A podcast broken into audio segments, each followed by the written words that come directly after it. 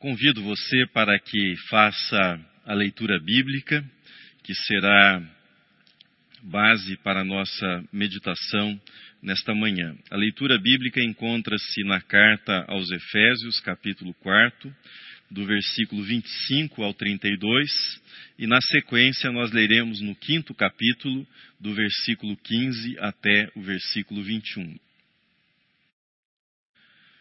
Uma das atividades principais do Espírito Santo é a comunicação.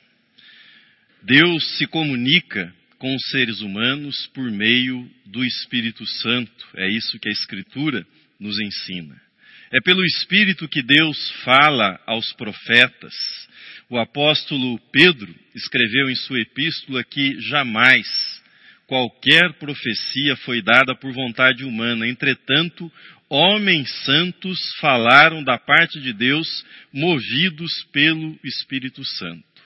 A passagem de Atos dos Apóstolos, lida ainda há pouco neste culto, nos mostra que a missão especial do Espírito Santo nos mostra que esta missão diz respeito à comunicação e à comunicação do Evangelho. Foi isso que o Espírito Santo fez para que a igreja cristã pudesse desabrochar, para que ela pudesse surgir. No dia de Pentecostes, os apóstolos, que eram na sua maioria galileus, estavam reunidos em Jerusalém e para a festa do Pentecostes acorriam a Jerusalém pessoas vindas de todos os lugares do mundo. A igreja cristã, ali reunida, viu pela ação do Espírito Santo os apóstolos falando os idiomas das nacionalidades, das pessoas que vinham de outras regiões do planeta. Assim, a igreja cristã já nascia com a marca da diversidade. Ser cristão, à luz do Pentecostes, significa ser capaz de falar a língua do outro, de se fazer entender por aquele que é diferente de nós, por aquele que fala outra língua, que fala outro idioma. Mas há uma segunda dimensão da presença e do poder do Espírito Santo, e nem sempre nós nos damos conta, prestamos atenção a essa segunda dimensão da ação comunicativa, da ação comunicativa do Espírito Santo entre nós. O Espírito Santo não faz apenas a comunicação entre Deus e os homens, como ressaltei no início, mas ele age na comunicação entre os seres humanos. Às vezes nós pensamos que o Espírito Santo inspirou os profetas, que o Espírito Santo moveu os profetas para que proclamassem a vontade de Deus, o Espírito Santo conduziu os apóstolos para que pregassem e para que fizessem o registro da palavra de Deus, e julgamos com isso que a missão comunicadora do Espírito Santo está, portanto, encerrada. Porém, o Espírito Santo continua agindo para que a nossa comunicação do dia a dia a comunicação de pessoa para pessoa seja também marcada pela presença de Deus, pelos sinais da presença de Deus.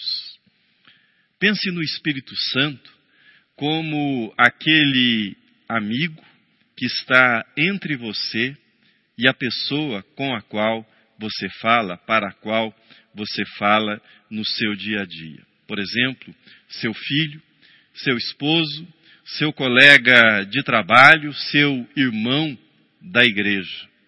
Quando o apóstolo Paulo ensina que podemos entristecer o Espírito Santo, ele deixa claro o contexto de comunicação interpessoal e comunitária. O Espírito Santo, ele se entristece quando nós esquecemos ou fazemos pouco caso da presença dele entre nós e nos maltratamos uns aos outros com palavras e com atitudes. O Espírito Santo se entristece quando nós enchemos nosso coração com ressentimento e com planos de vingança.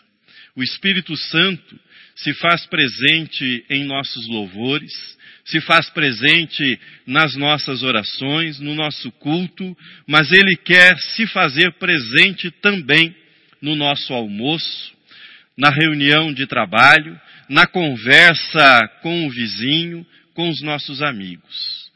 O idioma, a língua da santidade, a língua do Espírito Santo, que o Espírito Santo fala, não está restrita apenas àquilo que é dito no ambiente de culto como esse no qual estamos agora, mas também diz respeito àquilo que nós falamos e ao modo como nós falamos com os outros, como nós nos comunicamos com as pessoas que convivem conosco. A pandemia desnudou muitos problemas de comunicação e convivência. Nesse dia de Pentecostes e em meio a essa pandemia sem precedentes na nossa história, eu quero convidá-lo a dar uma atenção especial ao papel vivificador e restaurador do Espírito Santo nos nossos relacionamentos, na nossa comunicação. As passagens que nós lemos na carta aos Efésios, elas podem ser resumidas em duas opções, duas escolhas que são postas diante de nós. Quais são essas escolhas? Podemos escolher a cada dia entristecer o Espírito Santo com as nossas palavras, com as nossas atitudes. Podemos escolher, por outro lado, ficar cheios do Espírito Santo, experimentar a paz e a alegria concedidas pelo Espírito Santo, mesmo numa situação, num tempo difícil como esse em que vivemos. Em tempos difíceis, em dias maus, podemos entristecer o Espírito Santo.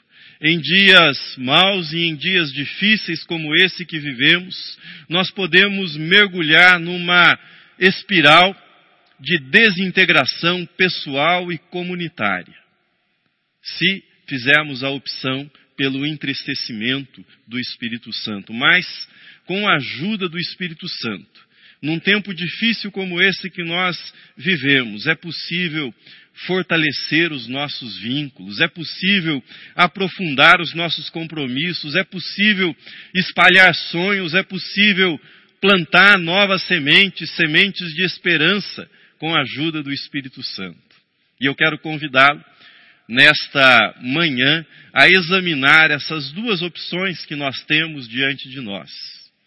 Primeiro, então, olhemos para essa opção do entristecimento do Espírito Santo. Quando a Bíblia fala sobre o Espírito Santo, muitas vezes ela o faz por meio da linguagem, por meio de imagens que sugerem suavidade, que sugerem delicadeza. É isso mesmo. Por exemplo, o profeta Zacarias proclama: Não por força nem por violência, mas pelo meu espírito, diz o Senhor. O Espírito Santo persuade, o Espírito Santo convence. Já o diabo, o diabo invade, o diabo toma posse, o diabo rouba, o diabo destrói. Não por acaso, o apóstolo Pedro escreveu na sua epístola que o diabo anda em derredor dos crentes, rugindo como um leão em busca de alguém para devorar.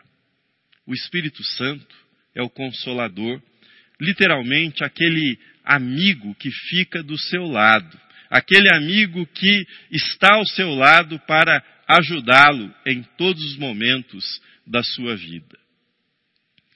A cidade de Éfeso, na Ásia Menor, onde hoje está o território da Turquia, Ali estava, naquela cidade, o templo de Artemis, considerado uma das sete maravilhas do mundo antigo.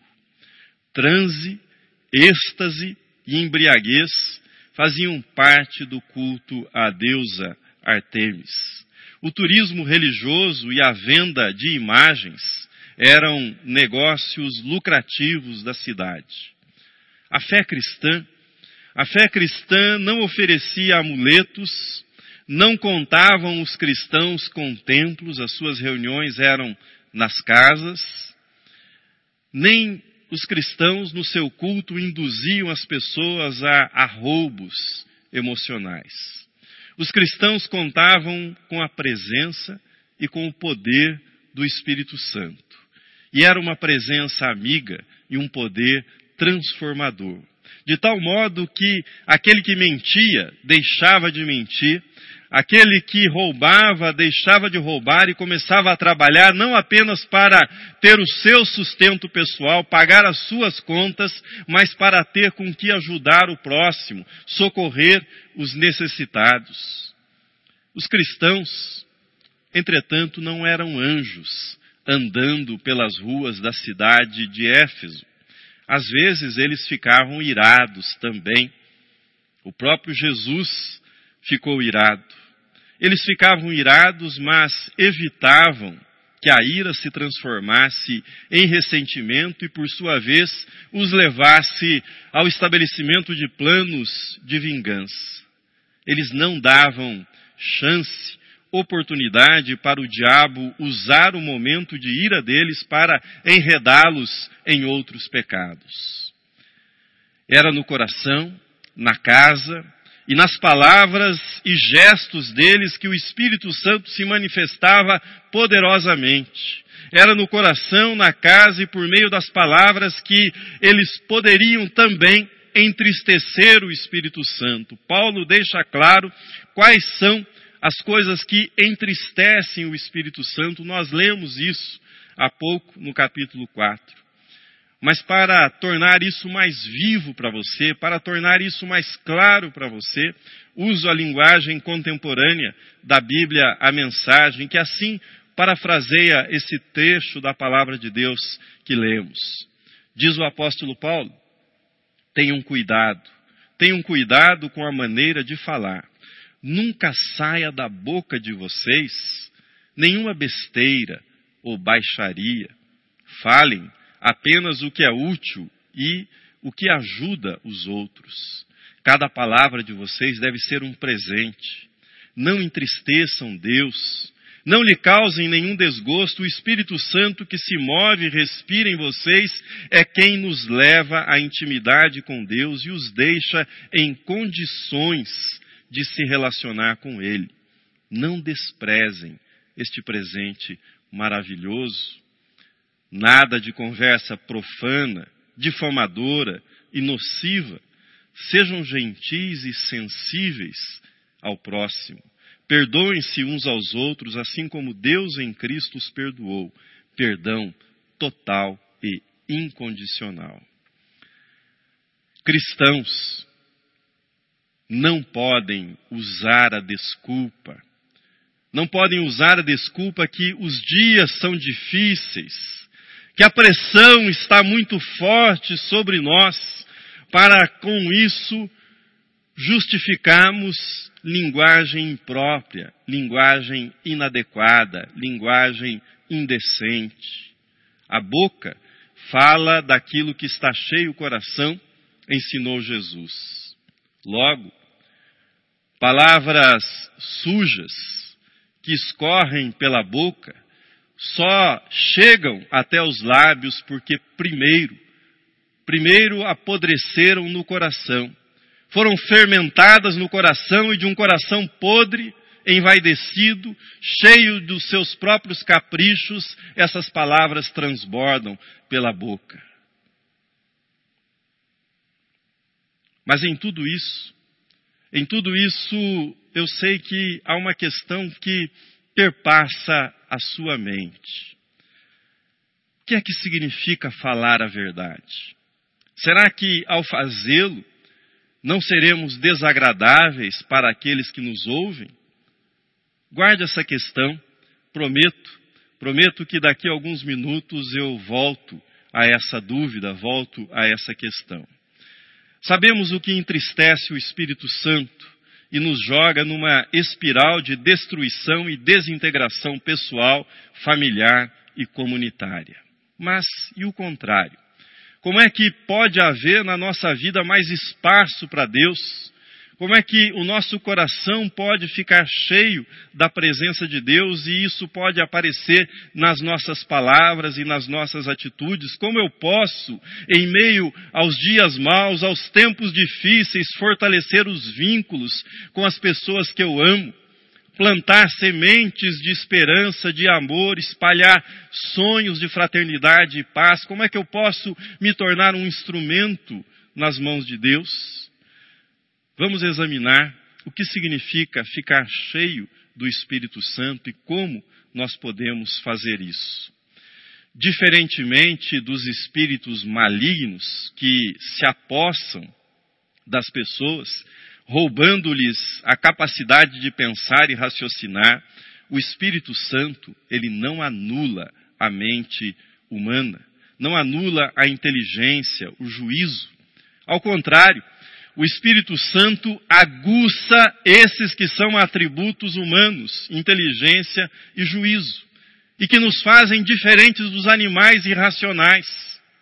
Ele aguça, ele aprimora esses atributos humanos. Por isso, Paulo escreveu aos Efésios, mas a nós também, andem como sábios e não como tolos. Não sejam insensatos, mas procurem compreender a vontade de Deus no templo dedicado à deusa Artemis, o culto e a embriaguez andavam de mãos dadas.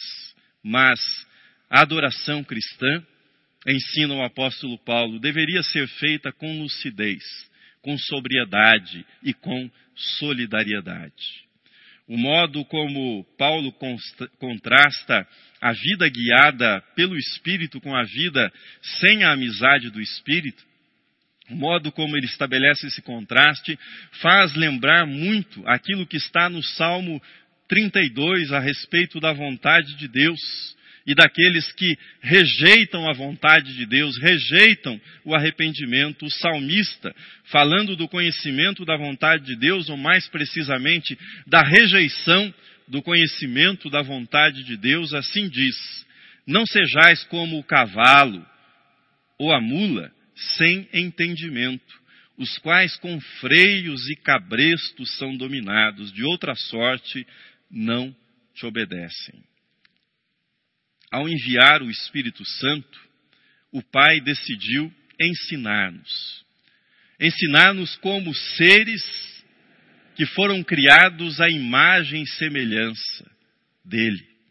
Seres que têm capacidade de aprender, o Espírito Santo não anula a nossa capacidade de reflexão, mas a aguça. O Espírito Santo não é inimigo da razão, mas ele é aliado, ele é parceiro da capacidade do ser humano de pensar.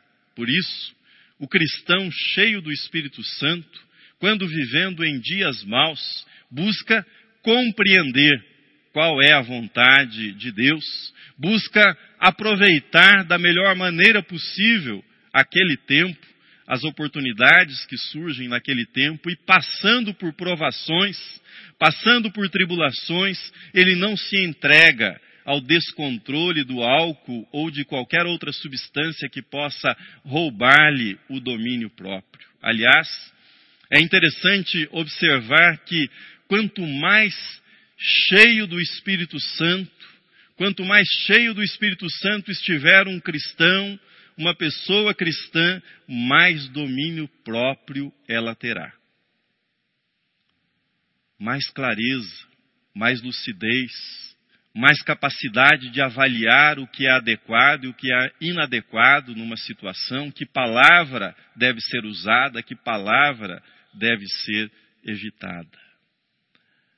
Ficamos cheios do Espírito Santo quando nós falamos uns com os outros. É isso que Paulo nos ensina também. Paulo escreve: Enchei-vos do Espírito, falando entre vós. Falando entre vós. Note que o enchimento do Espírito é plural e ele é relacional. Ficamos cheios do Espírito à medida que nós cultivamos nossos vínculos por meio do ato de falar, por meio do ato de conversar, de nos comunicar com os nossos irmãos em Cristo. Mas que tipo de conversa é essa? Não aquela que entristece o espírito, marcada pela gritaria, marcada pela cólera, marcada pelo ressentimento, marcada pela malícia. Enchei-vos do Espírito falando entre vós, diz Paulo, com salmos, entoando e louvando a Deus de coração com hinos e cânticos espirituais. A nossa conversa deve ser permeada pelo conteúdo da palavra de Deus, deve ser guiada pelo desejo de que Deus seja exaltado entre nós por meio daquilo que nós conversamos. Quando as nossas conversas desandam para agressões, para ofensas, é porque elas se afastaram da palavra de Deus, se afastaram do desejo de louvá-lo, e o nosso coração está inclinado mais para a nossa própria exaltação do que para a exaltação de Deus. Ficamos cheios do Espírito Santo, diz o apóstolo Paulo, dando sempre graças por tudo a nosso Deus e Pai por meio de nosso Senhor Jesus Cristo. Devemos agradecer, devemos agradecer sempre, agradecer em todas as ocasiões, inclusive nos tempos difíceis, na hora da provação. Agradecemos ao nosso Deus, diz Paulo, aquele que é o nosso Criador, aquele que criou tudo que nós vemos, aquele que é o sustentador do universo no qual nós vivemos. Mas Paulo acrescenta: ele não é apenas o Deus Criador, ele é também o nosso Pai, aquele que nos trata como filhos. Mas que Pai é esse? Que pai é esse que deixa que os seus filhos passem por tribulações, passem por tempos difíceis? Há uma lenda entre os índios da América do Norte sobre o que significa passar da adolescência para a idade adulta. Segundo essa lenda, o rito de passagem seria o seguinte: o pai leva o seu filho para uma mata, uma mata distante da tribo. Quando a noite vai chegando, ele toma uma venda e venda os olhos do seu filho. Em seguida, ele faz com que o menino se assente e o deixa sozinho ali na mata. À noite, a noite cai sobre o menino os animais uivam naquela mata, os insetos incomodam, o frio se intensifica, o vento balança os galhos das árvores, a madeira estala, o medo toma conta do coração do menino. As horas não passam, aquela noite parece que nunca vai acabar. Finalmente, Finalmente ele sente os primeiros raios do sol aquecendo a sua pele. E cuidadosamente ele retira a venda dos seus olhos. Quando ele olha para o lado, bem perto dele, ele descobre que o seu pai esteve ali, estava ali a noite inteira. O menino se sentiu sozinho, mas ele nunca esteve sozinho. Nesses dias maus, nesses tempos de provação, você pode estar se sentindo sozinho, mas você não está sozinho. Deus, o Pai, por meio do Espírito Santo, o Espírito que o ajuda, que o consola, que o conforta, que o protege, tem estado com você em todos esses dias. Você nunca esteve sozinho e não estará sozinho. Por fim, o apóstolo Paulo termina sua exortação sobre ser cheio do Espírito Santo, ensinando que nós devemos nos sujeitar uns aos outros. A Bíblia, a mensagem, parafraseou essa sujeição da seguinte forma: por respeito a Cristo, Sejam educados e tenham respeito uns pelos outros. o Espírito Santo afasta de nós o desejo por domínio, por controle, por mando sobre os outros. E o Espírito Santo insere no nosso coração, enche-nos de satisfação de servir, de colaborar, de ajudar os nossos irmãos. Essa é a obra do Espírito Santo em nós. Termino. Hoje é o dia de Pentecostes. Pentecostes no meio de uma pandemia sem precedentes na nossa história. Um Pentecostes num mundo em convulsão. Convulsão política, convulsão social. Essa é a realidade do nosso mundo. Hoje, temos diante de nós a opção entristecer o Espírito Santo por meio das nossas atitudes, por meio das nossas palavras e o nível de tensão que temos vivido nos empurra nessa direção, mas espero que você escolha encher-se do Espírito Santo, que você escolha ter o seu coração cheio da plenitude do Espírito Santo, que você possa escolher este enchimento do Espírito Santo por meio da intensificação das conversas, dos vínculos e dos relacionamentos com os seus irmãos em Cristo. Disse para vocês que voltaria ao ponto problemático que mencionei. Devemos falar a verdade uns aos outros, mas ao fazê-lo, nós não corremos o risco de magoar as pessoas que nós amamos, de dizermos aquilo que elas não querem ouvir. O outro lado também é verdade. Se alguém fala, deve haver alguém que escuta, alguém que ouve. Portanto, como é que nós devemos ouvir a verdade? Como é que nós devemos receber aquilo que nos dizem a nosso respeito e que não é exatamente o que nós gostaríamos de ouvir ou o que nós pensamos que somos. Como é que nós devemos ouvir? Com que atitude devemos ouvir isso? Quando Paulo ensina que devemos nos submeter uns aos outros, que devemos falar entre nós com salmos, quando Paulo ensina que devemos deixar a mentira e falar a verdade, e faz tudo isso no contexto das escolhas que temos entre entristecer o Espírito Santo ou ficar cheio do Espírito Santo, o que o apóstolo está fazendo é mostrando, demonstrando que o Espírito Santo está em nós e ele está entre nós, isto é, nos nossos relacionamentos, nas nossas conversas, nas nossas interações. E o Espírito, esse Espírito, o Espírito Santo de Deus, é Ele que nos capacita para que falemos a verdade com amor. E falar a verdade com amor, capacitado pelo Espírito Santo para aqueles que estão ao nosso lado, significa falá-la, significa dizê-la com calma, com honestidade, com precisão e com respeito com as pessoas que estão ao nosso lado. Por outro lado, ouvir aquilo que nos é dito, também com a mediação do Espírito Santo, significa ouvir com humildade, ouvir com serenidade, ouvir com disposição para mudar aquilo que nós podemos mudar, aquilo que está ao nosso alcance ser mudado.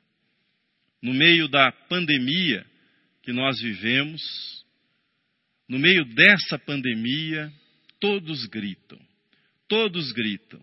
Todos gritam uma receita sobre como mudar o mundo, sobre como consertar as coisas, sobre como corrigir a rota na qual nós estamos. No Pentecostes, o Espírito Santo não grita, mas sussurra. Sussurra suavemente ao nosso ouvido.